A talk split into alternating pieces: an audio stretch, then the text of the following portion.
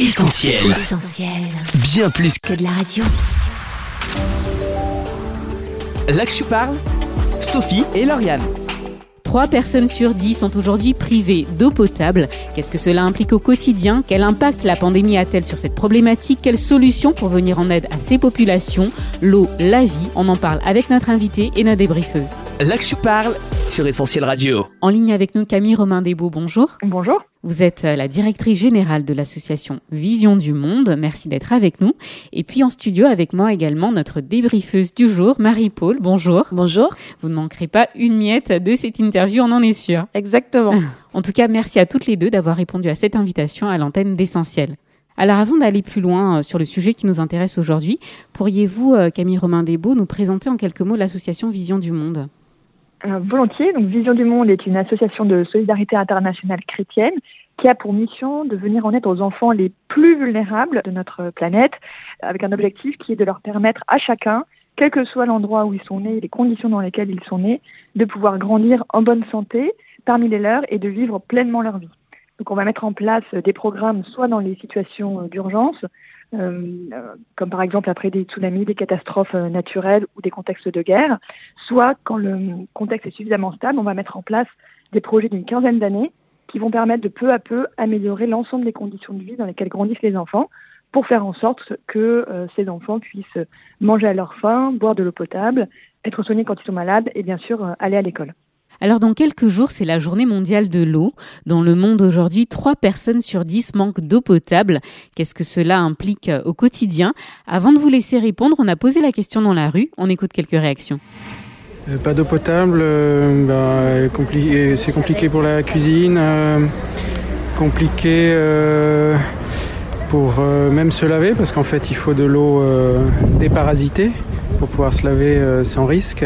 Ça implique euh, du coup euh, des allers-retours euh, loin pour aller chercher l'eau là où elle est, l'eau potable là où elle est, etc. etc. Ben, déjà un problème d'hygiène, parce qu'elles ne peuvent pas se laver. Ça veut dire qu'il faut qu'elles fassent de longs déplacements sans doute pour aller chercher de l'eau. Problème pour faire cuire les aliments, et puis tout simplement pour boire. Donc en fait, c'est vital. Peut-être des problèmes sûrement sur la santé euh, en général. Enfin, c'est la première chose qui me vient à l'esprit. Bah, c'est compliqué au quotidien pour euh, tout faire en fait, pour euh, manger, pour se laver, pour vivre tout simplement.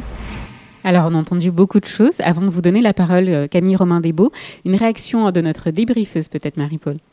Oui, effectivement, sans l'eau potable, on ne peut pas vraiment vivre. Hein. C'est indispensable pour la santé, pour une bonne hygiène de vie et, euh, et même pour la vie en général en fait. Donc euh, c'est vrai que c'est un sujet qui est assez important et, et je suis d'accord pour qu'on puisse sensibiliser pour que ce problème soit pris en charge assez vite. Camille Romain Desbeaux, qu'est-ce qu'il en est réellement dans la vie quotidienne de ces personnes? Alors, il y a des éléments qui ont été cités parmi les interviewés. La première chose, c'est effectivement l'eau, c'est la vie. Hmm. Pas d'eau égale bah, la mort, en fait, tout simplement. Donc, le premier enjeu, c'est bien sûr euh, l'eau potable pour boire euh, au quotidien.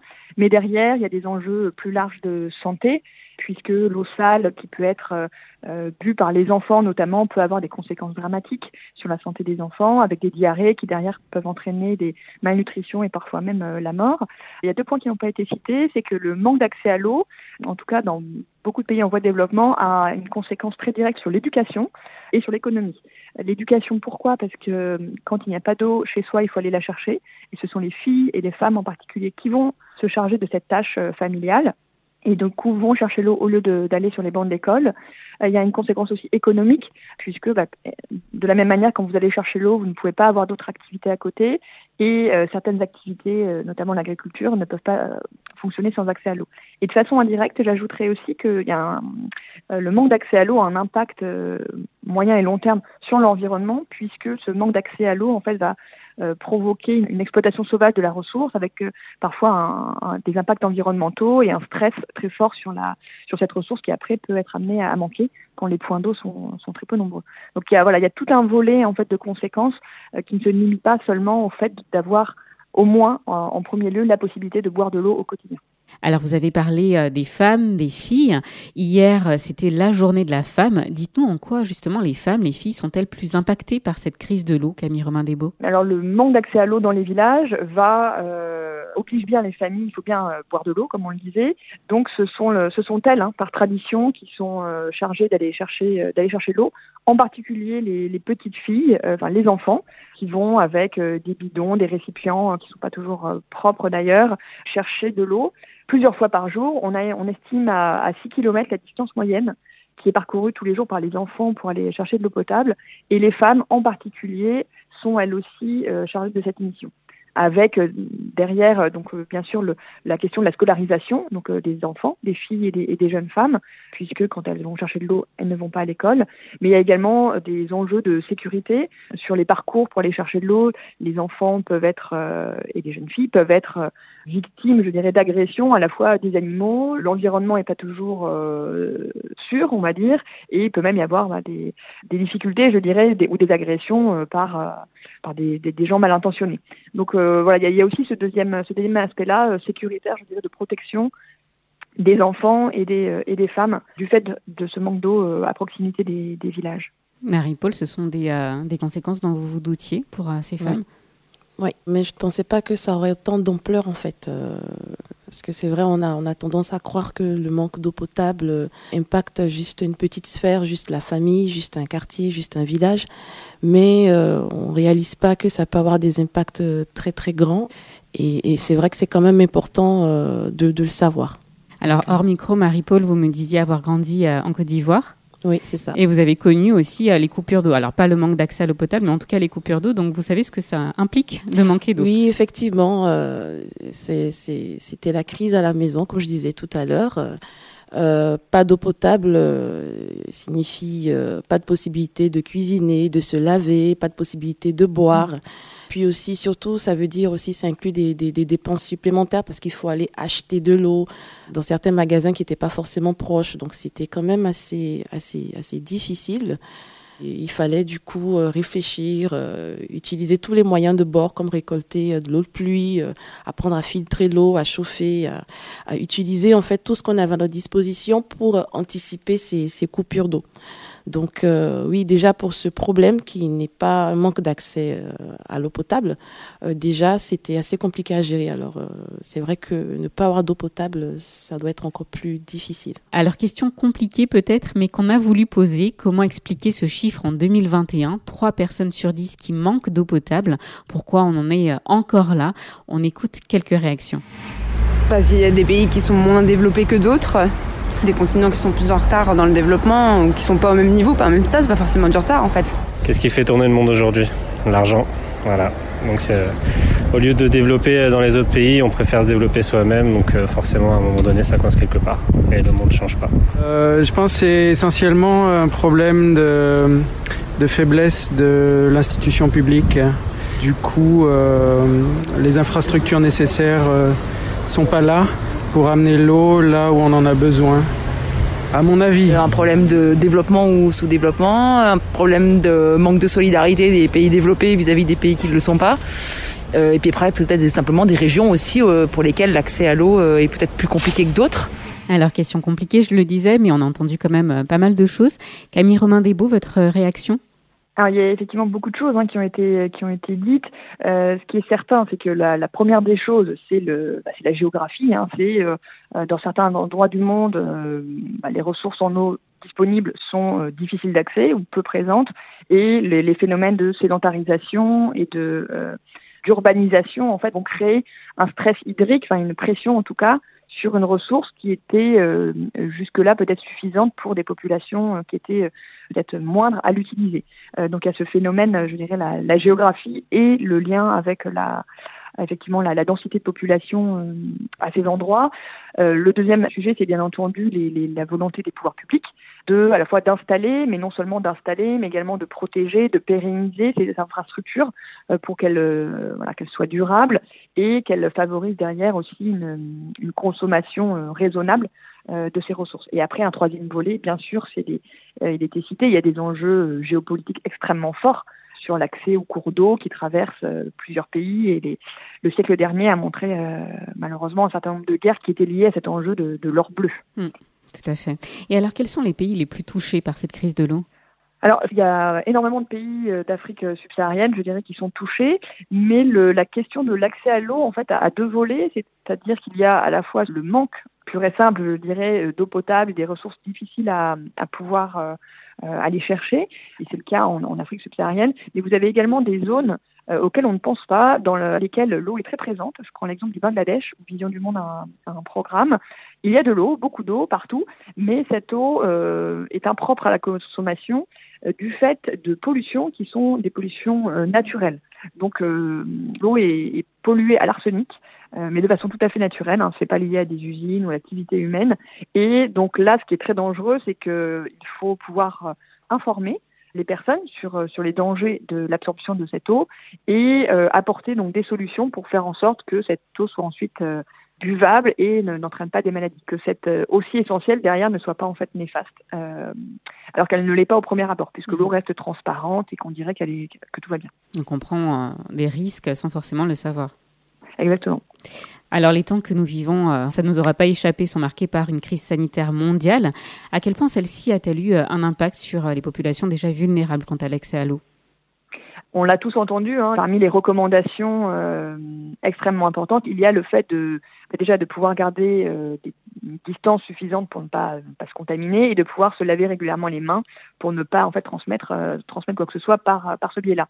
Il faut imaginer des endroits où les points d'eau ne sont pas là.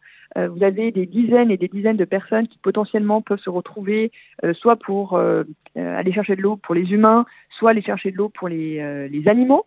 Il faut y penser aussi, on se retrouve autour de puits. Il est difficile de, respecter les gestes barrières.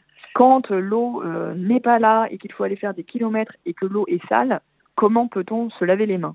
Donc ces deux recommandations sont extrêmement difficiles à, tenir et donc c'est là que bah, des associations comme Vision du Monde ont pu venir en aide en mettant à disposition euh, des stations de lavage, des, euh, bornes fontaines pour favoriser ces mesures d'hygiène qui sont essentielles à la, limitation de la propagation du virus.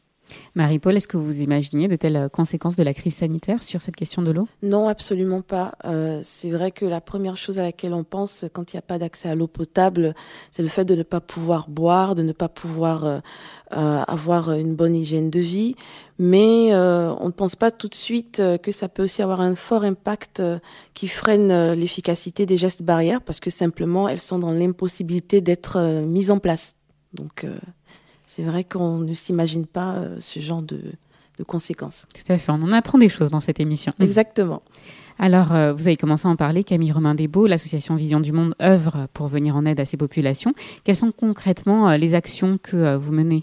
On va très concrètement donc améliorer en s'appuyant sur nos équipes locales de Vision du Monde et en s'appuyant sur les, les populations. Donc, c'est des projets qui sont menés ensemble, main dans la main. C'est vraiment euh, quelque chose qui est important pour Vision du Monde, euh, l'implication des, personnes qui sont concernées dans la mise en œuvre des projets. Et donc, on va prendre la situation de ces villages dans leur complexité, c'est-à-dire qu'on va aborder de front des problèmes euh, différents, mais qui sont très intimement liés. C'est-à-dire très concrètement qu'on va agir sur l'accès à l'eau potable en mettant en place des puits, mais également des infrastructures pour distribuer l'eau, la conserver, euh, faire en sorte que les gens soient formés pour après réparer les puits et les structures bah, quand elles s'abîment. Euh, on va mettre en place des projets qui vont permettre aux familles de mieux s'alimenter et en particulier de pouvoir mieux alimenter les mamans quand elles sont enceintes et les enfants de moins de 5 ans, puisque c'est essentiel pour le développement de, du cerveau. On va travailler sur, euh, bien sûr, euh, l'accès euh, aux soins médicaux de base pour que les enfants soient soignés euh, quand ils sont malades, et les populations, hein, pas que enfants, mais en particulier les enfants. On va travailler sur l'accès à l'école. Donc, tout ce que je viens de citer va, favoriser l'accès à l'éducation puisqu'il faut que l'enfant soit bien nourri, qu'il y ait de l'eau et qu'il soit soigné, euh, enfin, qu'il soit pas malade pour aller à l'école. On va beaucoup aussi mettre l'accent sur le développement des ressources des familles, puisque si une famille n'a pas de revenus n'a pas de quoi nourrir ses enfants, elle va de fait être obligée de solliciter ses enfants pour travailler ou pour effectuer des petites tâches. Donc on va travailler sur la diversification des, euh, revenus des familiaux. Et enfin, dans tout ce que l'on fait, on va apporter une attention particulière à la protection euh, des droits des enfants, faire en sorte que les enfants soient protégés de toute forme de violence pour qu'ils puissent voilà, grandir, euh, devenir des hommes et des femmes debout au sein de leur famille et qui vont pouvoir bien grandir et, choisir aussi voilà, ce qu'ils ce qu'ils veulent faire, on va dire, de leur vie. Tout ce que fait l'association Vision du Monde a vraiment pour objectif d'améliorer de façon très durable les conditions de vie des familles. Les enfants, on l'aura compris, c'est la cible de votre association Vision du Monde. Le parrainage d'enfants, j'aimerais en parler, c'est votre fer de lance. Quel est son rôle dans cette problématique d'accès à l'eau potable?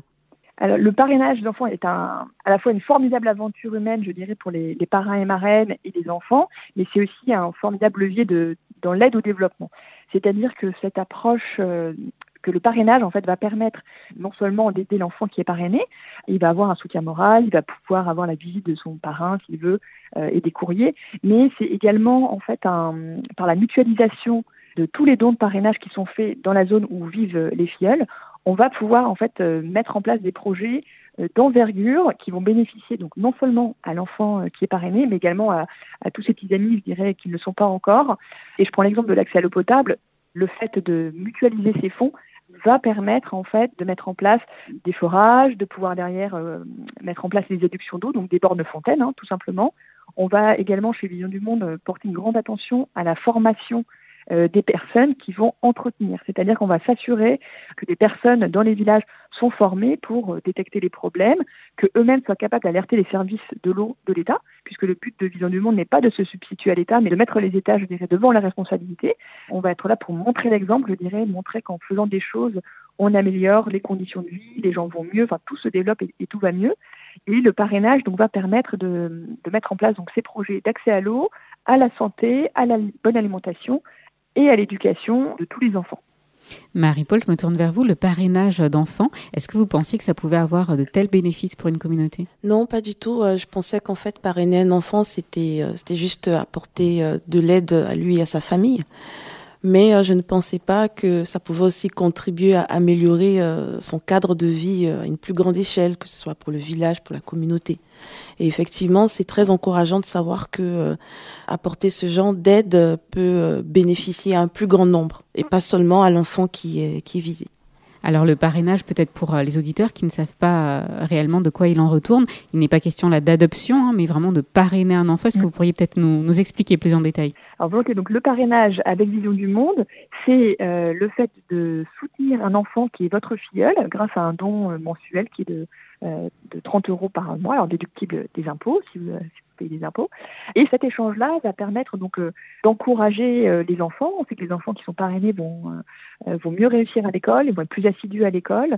Vous avez la possibilité donc d'échanger d'élèves, vous avez la possibilité, alors quand on peut voyager, de rendre visite à l'enfant et à sa communauté pour voir tous les progrès qui ont été, réalisés. Mais ces tours de parrainage ont non seulement bénéficié à, à un enfant, mais ils vont également bénéficier à toute la communauté dans laquelle il grandit, puisque l'objectif est d'améliorer les conditions de vie et donc de permettre que tout le village et tout le monde aille mieux en fait dans le village. Et on sait que pour qu'un enfant aille bien, il faut que sa famille aille bien, il faut que euh, les différents cercles dans lesquels il grandit aillent bien. Donc euh, son village et même je dirais presque la, la région hein, dans laquelle se trouve son village. Donc on va vraiment avoir cette approche à la fois euh, très particulière et très je dirais, très attentive à l'enfant qui est parrainé, puisque votre filleul sera un enfant qui sera encore plus vulnérable que les autres euh, enfants. Mais l'objectif est bien que tout, le, tout son village aille mieux, euh, puisqu'on sait que c'est ça qui fera que derrière il pourra aller à l'école, il pourra manger à, sa faim, que ses parents pourront euh, encore mieux s'occuper de lui sur le long terme. Donc c'est une formidable aventure humaine, c'est un cœur à cœur, je dirais, entre vous ici, un parrain, une marraine et un enfant et une famille à l'autre bout du monde. Et c'est également un formidable outil pour très concrètement euh, créer des ponts et améliorer vraiment concrètement les conditions de vie de familles qui sont euh, dans une très grande souffrance et que la pandémie euh, vient exacerber, hein, puisque là, la, crise que l'on traverse vient exacerber les violences faites aux enfants, exacerber des injustices, et plus que jamais, je dirais, le, le parrainage d'enfants est essentiel pour nous permettre de poursuivre nos actions en faveur de, de, ces petites filles et ces petits garçons qui, qui souffrent beaucoup. Mmh, effectivement, un acte essentiel et puis finalement accessible aussi à tout un chacun.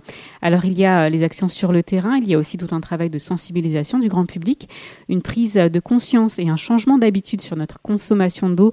Est-ce que cela peut faire la différence dans cette problématique d'accès à l'eau potable? Et en tout cas pourquoi c'est important? On écoute quelques réactions.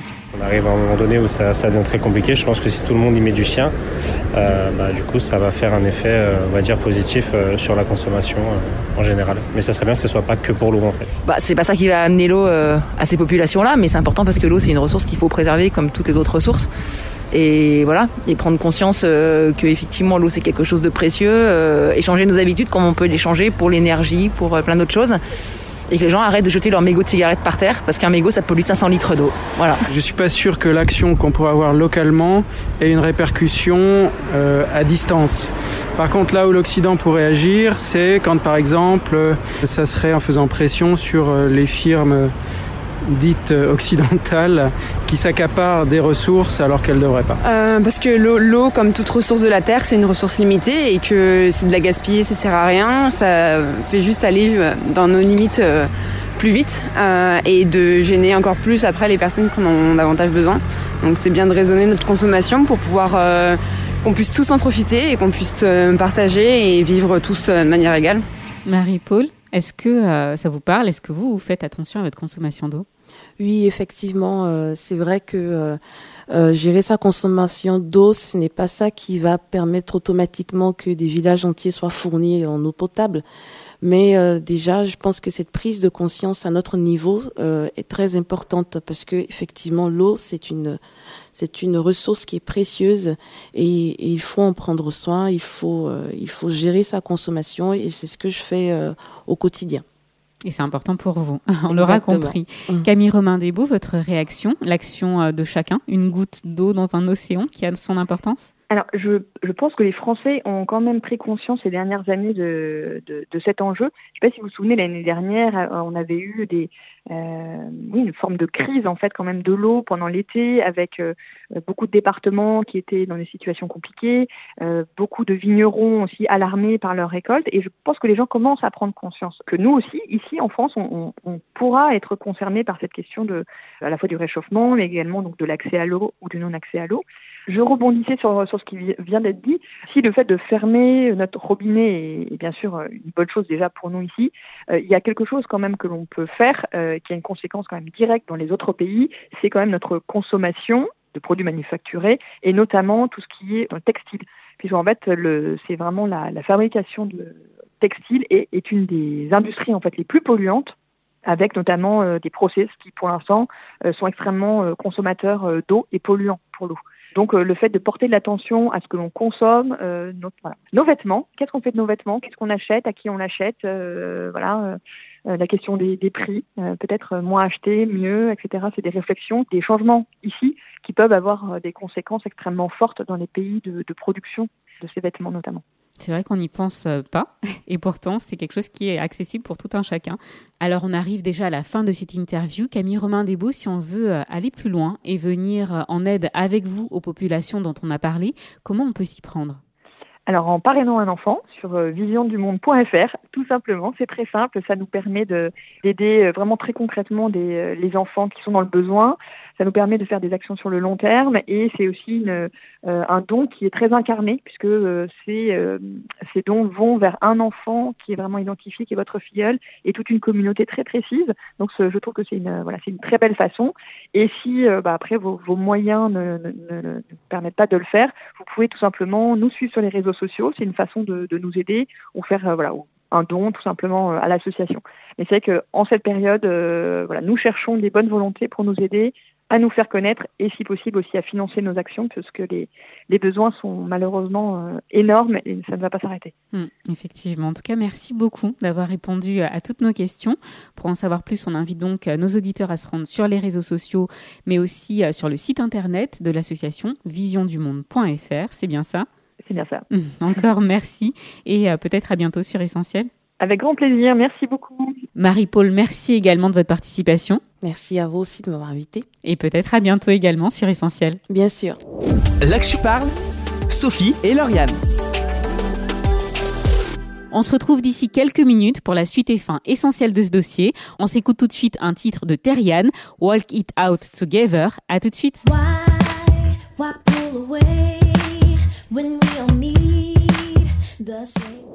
Là que tu parles, Sophie et Lauriane.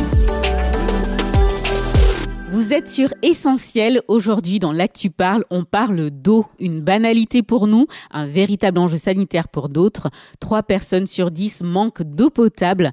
Des associations sont mobilisées sur le terrain pour venir en aide aux plus vulnérables. C'est Camille Romain Desbeaux, directrice de l'association Vision du Monde, qui était en ligne avec nous pour en parler. Une interview à retrouver en podcast d'ici quelques minutes. L'Actu Parle, Sophie et Lauriane.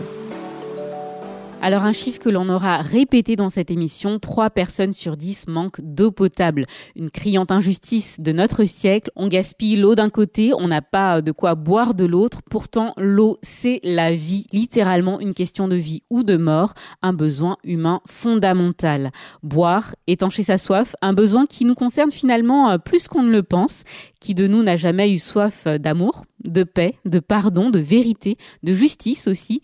Et là, pour le coup, pas d'inégalité. Toutes nos sociétés, toutes les régions du monde sont concernées. Et pour étancher cette soif-là, à quelle source buvons-nous finalement?